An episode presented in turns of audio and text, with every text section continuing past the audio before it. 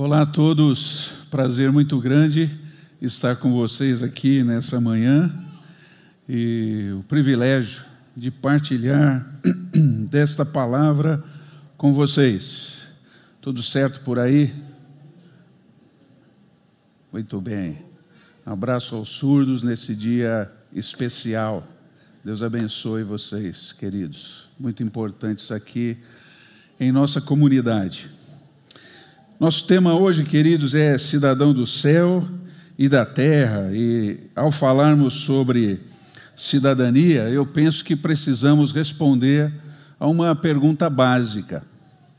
E essa pergunta, na verdade, vai orientar você a respeito da visão que você tem do mundo, de si mesmo e, mais do que isso, o propósito de você estar aqui. E a pergunta é esta por que Jesus deixou sua igreja na terra? Por que você acha que você ficou aqui? O momento que você encontrou com Jesus foi transformado, podia ter sido arrebatado imediatamente, imagina que bênção ia ser. Mas você ficou. O que levou Jesus a deixar você aqui? Porque a igreja foi deixada aqui nessa terra. E para encontrarmos uma resposta a essa pergunta, eu convido você a vir comigo para a primeira carta de Pedro, primeira de Pedro, capítulo 2, versos de 1 a 17.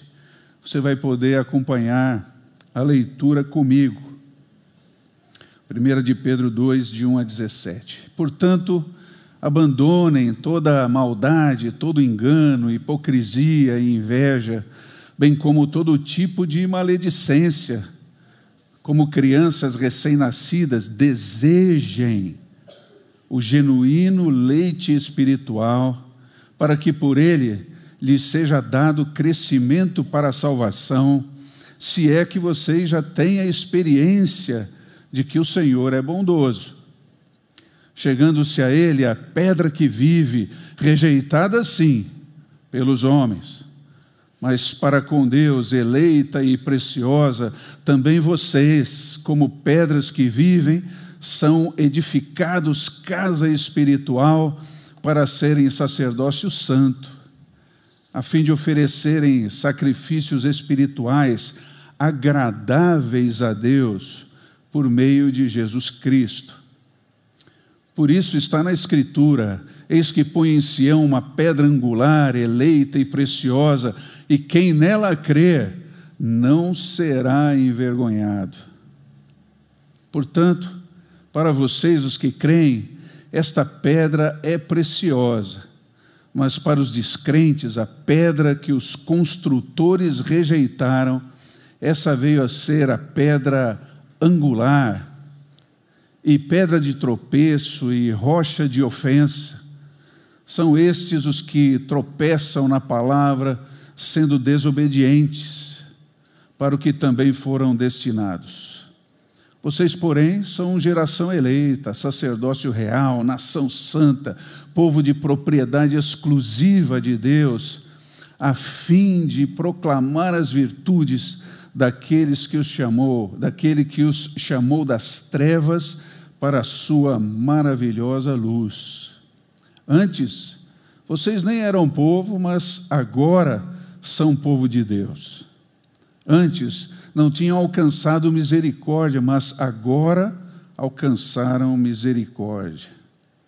Amados, peço a vocês, como peregrinos e forasteiros que são, que se abstenham das paixões carnais, que fazem guerra contra a alma, tendo conduta exemplar no meio dos gentios, para que, quando eles os acusarem de malfeitores, observando as boas obras que vocês praticam, glorifiquem a Deus no dia da visitação. Por causa do Senhor, estejam sujeitos a toda instituição humana, quer seja o rei como soberano, quer seja as autoridades como enviadas por ele, tanto para castigo dos malfeitores, como para louvor dos que praticam o bem porque assim é a vontade de Deus, que pela prática do bem vocês silenciem a ignorância dos insensatos. Como pessoas livres que são, não usem a liberdade como desculpa para fazer o mal, pelo contrário, vivam como servos de Deus. Tratem todos com honra, amem os irmãos na fé, temam a Deus e honrem o Rei. Esse trecho bíblico irá atestar, queridos, que o verdadeiro discípulo de Jesus vive a sua cidadania celeste. Que o verdadeiro discípulo de Jesus vive a sua cidadania celeste. E nós vamos olhar juntos para duas recordações sobre a vivência da cidadania celeste que precisam estar aqui na nossa mente, no nosso coração, para que você possa responder à pergunta inicial e, além disso, fazer diferença aqui nessa terra, hoje, agora e nos dias que o Senhor lhe conceder a viver. As duas recordações são essas: a definição, o que é cidadania celeste, aqui na primeira carta de Pedro e para que ela serve, a sua destinação, o que Deus diz que ela faz nesse mundo. Deu para entender? Anotou? Vamos lá? Querem mudar o assunto? Não, é para registro. Você que está em casa quer mudar o assunto, coloque aí no chat. Agora não dá mais tempo, né? Mas você vai ver que, como os irmãos que receberam essa carta, nós também precisamos ser relembrados do que é feita a nossa cidadania celeste, para que a gente entenda o que Deus fez na nossa vida e por que nós estamos aqui. Então, vou levar você para dentro da carta, para que você entenda para quem ela foi escrita, os primeiros leitores, depois o propósito dessa carta, e finalmente o, o, o que Pedro diz ser a cidadania celeste nos capítulos 1 e 2 dessa carta especial. Preparados? Vamos lá? Então você vai manusear sua Bíblia para lá e para cá, tá bom? Mas eu também coloquei aqui no telão uma ajuda, se você não trouxe aí a sua Bíblia. 1 de Pedro 1:1 mostra-nos esse destinatário da carta você vai ver que ela fala dos eleitos, separados, que estão na diáspora, dispersos por toda essa região centro-norte do Império Romano. Isso por si só é uma benção, você pode acompanhar no mapa. Gente que estava na região do Ponto, da Galácia, da Capadócia, da Ásia Menor, da Bitínia, perceba que o Espírito de Deus espalhou pessoas com a sua fé em Cristo por todas as partes do império. Isso por si só é maravilhoso, não é? É a sequência de Atos 1:8. Mas esses irmãos espalhados por aí começaram a testemunhar da sua fé e passaram a viver um processo massivo de perseguição por parte de judeus, por parte de pagãos, por parte do próprio Império Romano. Por isso, queridos, eles precisavam ser relembrados acerca da centralidade da graça de Deus na vida deles. O que pode ser visto, então, numa sugestão de propósito dessa carta, capítulo 5 e versículo 12 onde Pedro diz que está procurando encorajar esses irmãos para que eles mantivessem o testemunho, mesmo diante das experiências de provação e de sofrimento pelas quais eles estavam passando, coisas duras de se viver. Mas fiquem firmes, esperem inteiramente na graça de Deus. Existem outros irmãos que, como vocês, estão passando pelas mesmas situações pelo mundo inteiro, mas estão achando solução, força, sustento, quando se apoiam na graça do Senhor Jesus.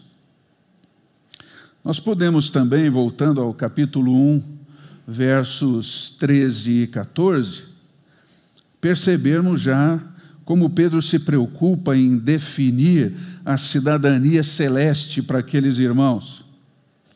Você sabe que essa carta foi escrita em grego, foi escrita em grego, em grego comum, era o inglês daquela época. Uh, todo o império falava esse grego comum. E o versículo 13, se você puder destacar aí, como eu fiz no telão, ele inaugura uma sequência fenomenal de oito imperativos gregos. A gente não vai ter tempo de estudar todos eles, mas todos são colocados aí num tempo chamado auristo, o que chamava a atenção do leitor para uma ação urgente, prioritária. É como se Pedro estivesse escrevendo da seguinte forma: olha, uh, faça disso, meu irmão, a sua prioridade número um.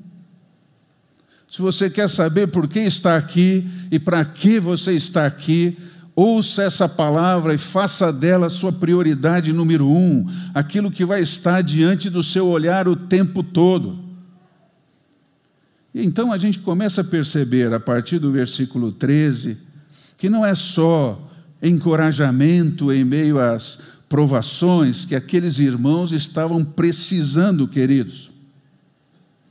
Eles também necessitavam recordar o que definia essa cidadania celeste e também o seu propósito prático de testemunho, de transformação de vida que só Cristo podia fazer. Então, eu quero mostrar para vocês um pouco dessa definição de cidadania celeste a partir dos capítulos 1 e 2. A carta é muito rica, poderia ir para o 3, 4 e 5, mas essa é uma tarefinha para você fazer em casa. Eu acho que já os dois primeiros capítulos serão suficientes para você entender do que eu estou falando quando menciono cidadania celeste. E eu quero fazê-lo apontando os contrastes existentes entre a pessoa que anda com Deus e a pessoa que não anda com Deus. E Pedro vai ser bem específico nisso. Quem anda com Deus é o cidadão celeste. Quem não anda com Deus é aquele que só tem esta pátria para satisfazê-lo, nenhuma outra. É interessante que Pedro se utiliza de um recurso do antes e do agora para falar sobre não andar com Deus e andar com Deus. E aquele que não anda com Deus vai ser caracterizado por oito traços específicos nesses capítulos 1 e 2. Enquanto que aqueles que andam com Deus vão ser caracterizados por, caracterizados por 25 traços. Olha a diferença. E nesses 25 traços você vai começar a perceber a definição de cidadania celeste. Ok? Estão comigo? Eu vou projetá-los todos aqui para que você não perca nenhum. o antes é aquele que não anda com Deus ou anda sem Deus. Andar sem Deus é estar moldado por paixões ignorantes, é, ser herdeiro de uma maneira vazia de viver. Quem não anda com Deus é um descrente, é um desobediente, é uma pessoa que vive na escuridão, é alguém que não se acha na eternidade como povo de Deus. É gente caracterizada pela falta de acesso à misericórdia do Senhor e, finalmente, classificadas como gentios, que significa, finalmente, pessoas que não têm Deus na vida. Isso era o antes daqueles irmãos. E aí Pedro começa a destacar os 25 traços daquele que anda com Deus. E aí você se segura na cadeira, hein? Que é, um, é, é, é muito maravilhoso isso, irmão. Veja comigo. Quem anda com Deus é forasteiro nesse mundo, sim, mas ele é eleito espiritualmente. Ele é nascido de novo pela misericórdia do Senhor. Essa gente é guardada pelo poder de Deus, está debaixo da graça do Senhor, são filhos obedientes, são peregrinos, sim, nesse mundo, mas cidadãos dos céus, gente resgatada pelo precioso sangue de Cristo, pessoas que têm fé e esperança em Deus, cuja alma está purificada pela obediência pessoas que se veem e são de verdade regeneradas pela palavra de Deus, por causa disso, experientes na bondade de Cristo. São pedras que vivem, pedras essas edificadas, casa espiritual de Deus, que são sacerdócio santo, os que são caracterizados também por uma crença contínua em Deus, compromissada com Ele. São geração escolhida, eles são reino de sacerdotes, eles são uma etnia santa, separada, são um povo de posse exclusiva de Deus, um povo que, e ele repete, que pertence a Deus. Os que têm acesso contínuo à misericórdia de Deus, peregrinos, forasteiros nesse mundo, sim, mas cidadãos do céu, e céu que se manifesta na terra. E finalmente Pedro diz: é gente livre em Deus, servos do Deus Altíssimo. Ô irmão, louvado seja o nome do Senhor. Mostra o seu passaporte celeste ele tem diversas páginas, irmão. Você vai ter que ler muito para ver do, do que se trata essa cidadania celeste maravilhosa. Que coisa sensacional, você não acha? Eu fico emocionado com isso. Você vai perceber então que o cidadão do céu, o transformado por Jesus, o que anda com Deus, e o que ele vive hoje no mundo tem mais a colaborar para o bem comum do que qualquer outro ser humano na face da terra. Desde que ele viva a sua cidadania. Você está entendendo, irmão? Nessa riqueza que está dentro de você, você tem muito mais a colaborar para o bem comum nesse mundo do que qualquer outra pessoa que hoje vive correndo atrás do seu próprio interesse. Então, eu tenho que lhe perguntar: será que você está consciente da riqueza que você tem na companhia desse Deus maravilhoso? Você sente um orgulho santo por ser cidadão do céu? E mais, se alguém olhar para a sua lista de valores, de prioridades, vai ver os traços da cidadania celeste dentro de você. Se checar a sua lista de valores, vai conseguir identificar que você é um cidadão do céu. Ah, isso é chave, querido, porque o discípulo verdadeiro, ele vive a sua cidadania celeste em todas as áreas da sua vida. Sua prioridade é esta. Bom, já a segunda recordação que aqueles irmãos que receberam a carta precisavam ter na sua vida, e nós hoje aqui também, é do para que eles estavam lá e nós estamos aqui. Ele vai falar diretamente sobre o viver essa cidadania celeste enquanto nós estamos peregrinando nessa terra. É chave você entender que ser cidadão do céu já exclui a possibilidade de uma esperança somente nessa terra. Louvado seja o nome do Senhor. Mas vai entender também que essa cidadania celeste é vivida por meio de atitudes objetivas, de resoluções convictas, de transformação de vida, querido, de testemunho pessoal. E aqui as perguntas mudam um pouquinho. Por exemplo, o que é que você está fazendo com tudo o que recebeu de Deus, a sua cidadania celeste? O que você está fazendo com isso?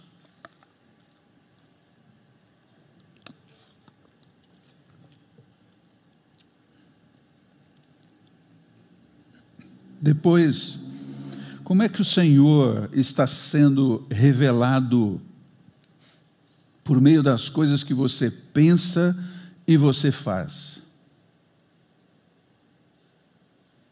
Aqui falamos da destinação dessa cidadania celeste. Então, guarde essas perguntas aí no coração. Você vai perceber que revelar a pessoa de Cristo aos outros não vai acontecer naturalmente, infelizmente. Olhando para a minha vida, eu gostaria de verdade, assim, naquele momento que fui transformado, poder testemunhar e ser uma pessoa completamente diferente, isso me consumir de cima a baixo o tempo todo, e estivesse na minha mente, no meu coração, no, no processo da vida, mas não é isso que acontece. Então, revelar essa pessoa por meio da cidadania não acontece de maneira natural a, prática dela precisa ser intencionalmente buscada, irmão. Você entende? É algo que precisa ser decidido dentro de você. Porque a minha e a sua tendência é seguirmos essa normalidade do descaminho natural, dessa humanidade decaída dos desejos pessoais que guerreiam contra a alma. Isso é o que é a normalidade, é, é o que naturalmente acontece. Mas para viver a cidadania, eu preciso intencionalmente tomar passos, me posicionar em relação a ela.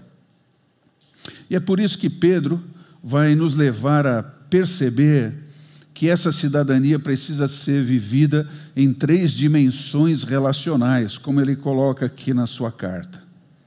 Eu e Deus, ele fala que a cidadania me conclama primeiro a observar o meu mundo interior, depois eu e o próximo, em que a cidadania se reflete no relacionamento com outras pessoas, e finalmente a dimensão da minha relação com a sociedade que me cerca, que é a cidadania em ação no meio da coletividade. Então eu chamo você aqui, capítulo 2, versos 2, 4 e 11.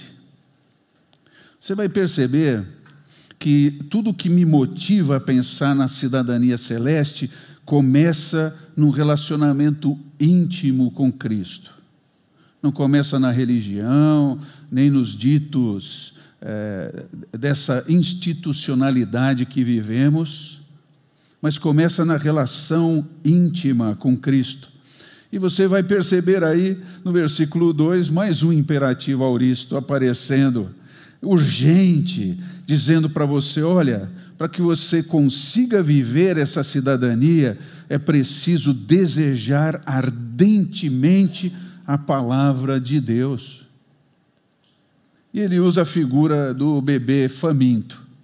Ainda bem que as mamães deram uh, uh, de comer para os bebês hoje aqui, senão vocês iam ouvir a, a, a sinfonia de bebês chorando, é ou não é? e não adianta argumentar com o bebê, não é? Não chore, daqui a pouco você coaba, é aquela boca do tamanho do mundo, chorando. E o pregador, cadê a mordacinha do Mickey? Tal, é. Enquanto ele não comer, ele não vai parar. Essa é a ideia. Aqui Pedro está dizendo que eu preciso me alimentar da palavra.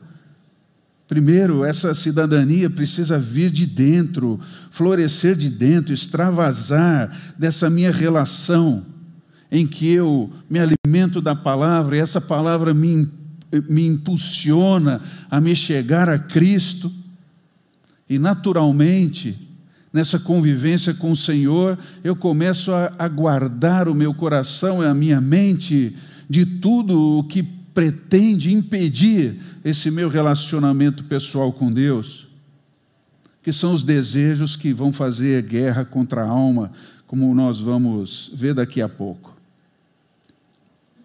No fim, queridos, a palavra vai ajudar a higienizar o seu mundo interior. Essa palavra que te limpa por dentro, que te dá a convicção para você levantar de manhã todos os dias, para enfrentar as dúvidas, as carências. Somente essa palavra pode fazer isso. E ela sempre vai dizer para você quem é Deus e quem é você. A segurança que se tem naquilo que o Senhor é, a despeito do que eu sou.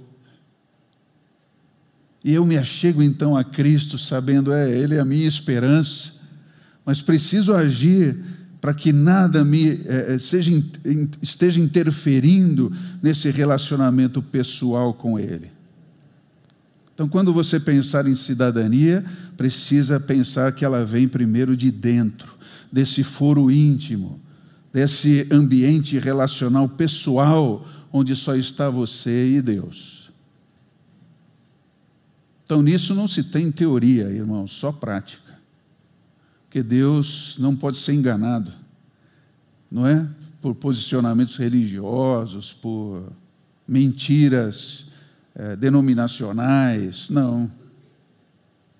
Mas uma coisa tem me preocupado bastante ultimamente, no contato com as pessoas, é que nós estamos vivendo um ambiente onde o que nós sentimos tem assumido um protagonismo sobre a visão da vida, sobre as decisões que se toma, desde as mais significantes. Ah, devo colocar primeiro o café ou leite? O que é que você está sentindo hoje? É, até as mais importantes. É, com quem eu devo namorar? O que é que você está sentindo? Com quem você deve namorar? O que você sente que deve ser o padrão do seu namoro? eu, eu não, não estou sentindo se devo continuar ou não meu casamento.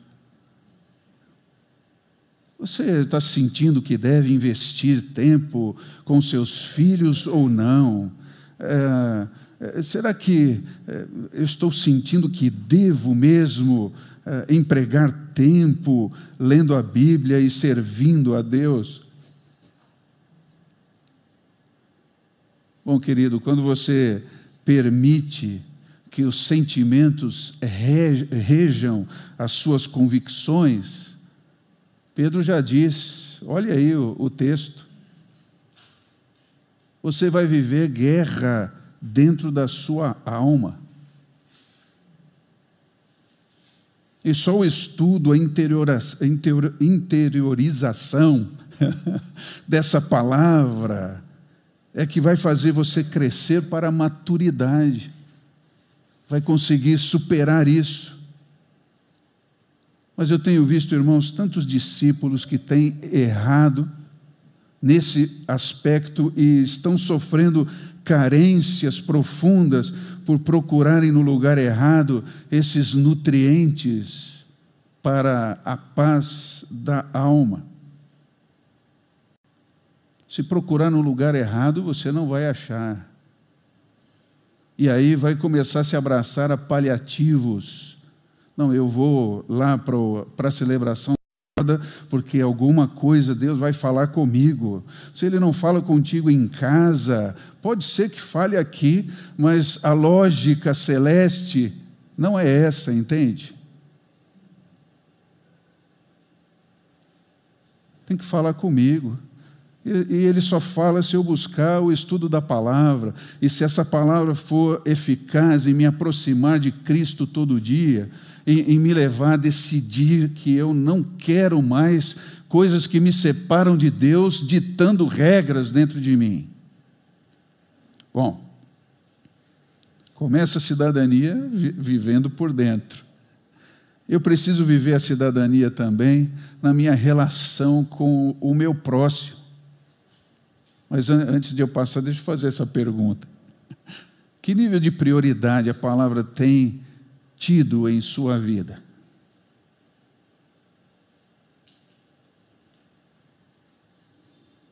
Primeiro lugar, ou você só abre a Bíblia aqui? Não, eu tenho feito todos os cursos da escola bíblica. É legal, continue fazendo, é uma benção. Mas na sua casa, a Bíblia. Muito bem. Agora sim, preciso viver a cidadania também nessa dimensão da relação com o meu próximo. E os versículos 1 e 12 vão nos levar a pensar como nossa cidadania celeste se expressa para o próximo. Você vai perceber, lendo esses dois versículos, que ela me impõe, primeiro, um abandono. Abandono de práticas relacionais que são normais para quem não é cidadão do céu. Ou seja, observe aí versículo 1. Jogue fora toda e qualquer maldade, toda e qualquer mentira, toda modalidade de hipocrisias e invejas, todas e quaisquer maledicências. A cidadania me impõe o abandono dessas coisas na relação com o meu próximo. Mas diz também o verso 12 que ela me impõe a vivência de uma vida exemplar que se expressa por meio de boas obras. Aqui é a minha relação com o próximo. Antes de ele ouvir o que estou falando, ele vai ver o que estou fazendo. Você entende isso? E aqui eu acho sensacional, queridos, porque para Pedro, é, boa obra só é boa, ou a obra só é boa, se ela produz glórias para Deus. Então, para Pedro aqui, uma obra é boa se ela produz glória para Deus. O que você tem feito tem produzido glórias para o Senhor. Eu acho que isso trabalha diretamente com a minha motivação em fazer as coisas. Eu estou fazendo por mim ou por Deus? Estou realizando para que eu seja visto ou para que Deus seja visto? Agora também é interessante, você vai notar que não existe uma boa obra que não tenha um efeito positivo sobre as pessoas que não andam com Deus. As pessoas que não andam com Deus vão ver você fazendo boas obras, isso vai produzir dentro delas uma certa admiração e até um questionamento, uma reflexão. O que será que está motivando esse sujeito a fazer isso? A sair do seu lugar de conforto em favor do próximo, merecendo esse próximo ou não a sua boa ação? Desde ajudar alguém com as compras, ou dar o meu lugar na fila do supermercado, ou da fila dos pais buscando as crianças na escola, uh, o sorriso para quem nos atende todos os dias. O que será que motiva esse sujeito a fazer isso? A cidadania celeste faz isso por nós. O que você está fazendo produz glória para o Senhor, ah, é uma boa obra. Isso deve continuar. E, finalmente, para encerrarmos, existe a dimensão da nossa relação com a sociedade que nos cerca, e aí entramos na parte final dos, do nosso trecho, os versículos de 13 a 17. Eles vão mostrar como a nossa cidadania celeste impacta todas as dimensões relacionais inclusive, querido, a, a coletividade e a sua organização social, o que vai incluir os governantes e as autoridades. Se você não é, assistiu às duas, às duas mensagens anteriores, deve fazê-lo, porque Pedro traz mais ou menos a mesma orientação que nós vimos nessas duas mensagens. Observe o versículo 13, se ligue aí, por favor. Literalmente, ele está escrevendo: deixem-se sujeitar voluntariamente.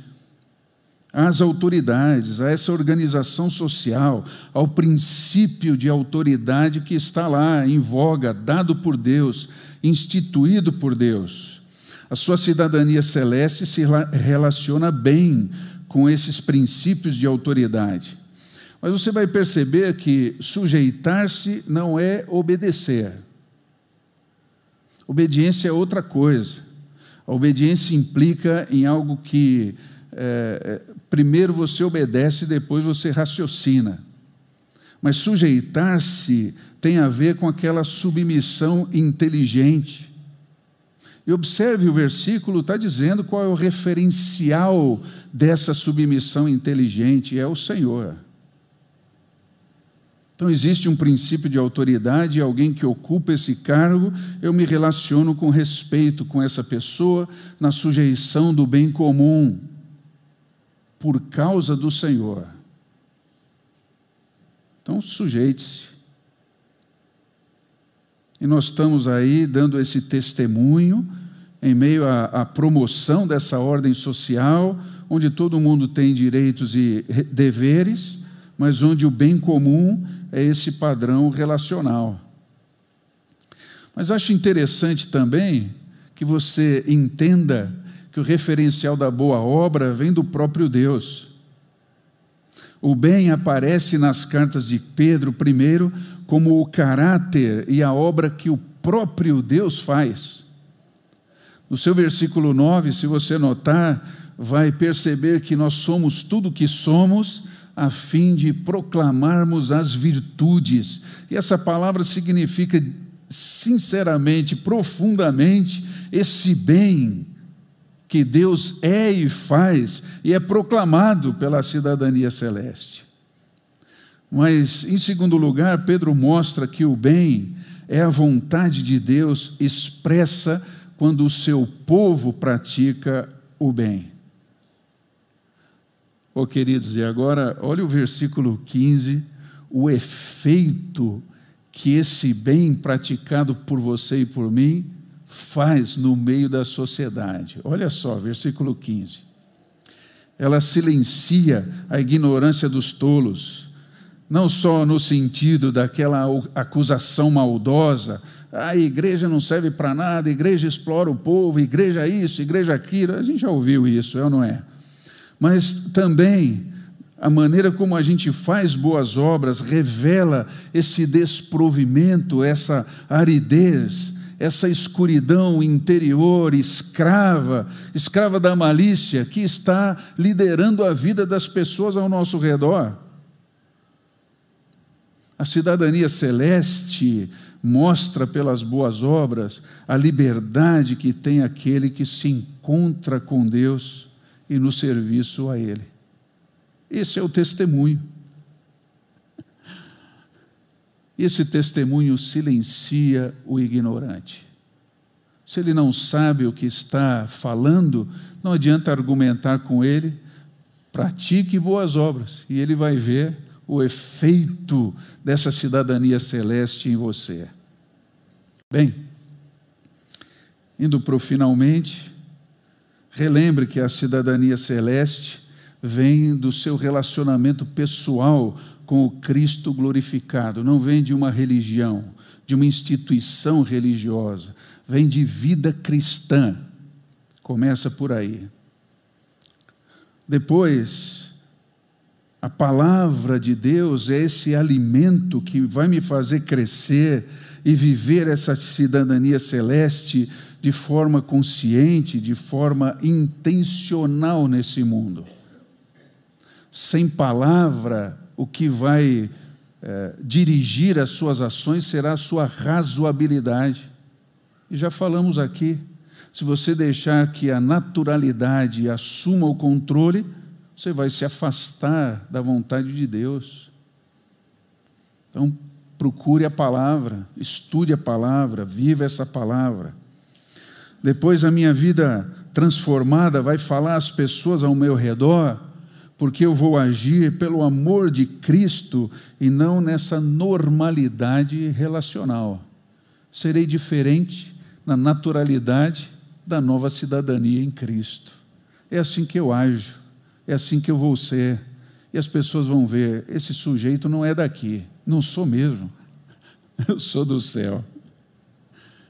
E finalmente, quando eu falo sobre o país, falo sobre o voto, penso no bem de todos ao meu redor e não só no meu bem. Então, envolver-se orando, lendo a Bíblia, mas também lendo os planos de governo de cada candidato. Abaixa um pouquinho, querida, obrigado. Ah, os planos de governo de cada candidato vai te dar uma base excelente de decisão. Mas mais que isso, querido, entenda que você, ao votar, precisa ser coerente com a sua cidadania celeste. Então, busque na palavra os princípios que vão fazer você escolher um e não outro. Não é raiva, não é partidarismo, é, não é a, a, tradição de eu sempre voto nesse, é, deixa eu ver o, o, o, que o fulano está dizendo, você tem uma colinha aí, eu não vi nada. Isso não é cidadania celeste. Quando eu estiver diante da urna, digitando números, eu serei ali um cidadão do céu, querendo que a vontade de Deus se aplique, se faça para o bem comum da minha nação Senhor, mostra a sua vontade. Mas se você não buscar essa vontade na sua palavra, na oração, na conscientização do que seja, como será possível você fazer diferença? E é assim, Senhor, que eu clamo, que o Senhor ajude a cada um de nós, imbuídos dessa consciência da cidadania celeste, possamos vivê-la em todas as dimensões relacionais. Mas eu clamo, primeiramente,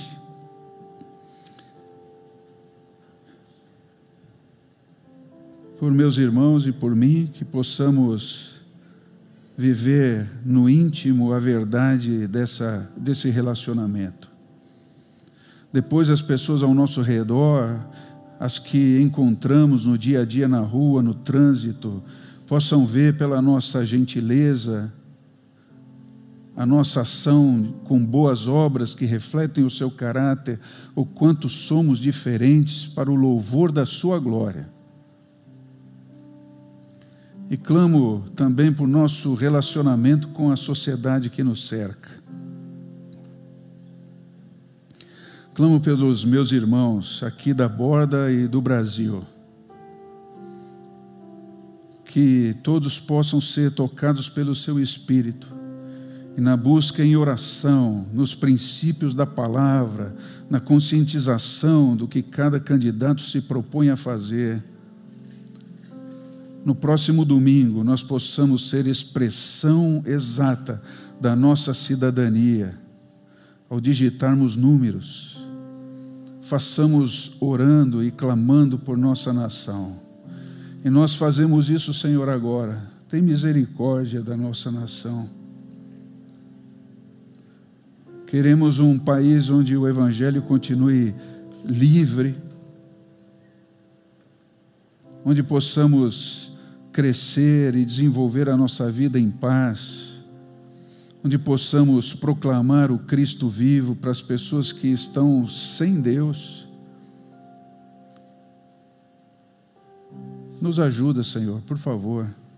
Põe a sua mão de poder. É o que eu clamo de todo o coração e agradeço em nome de Jesus. Amém, Senhor.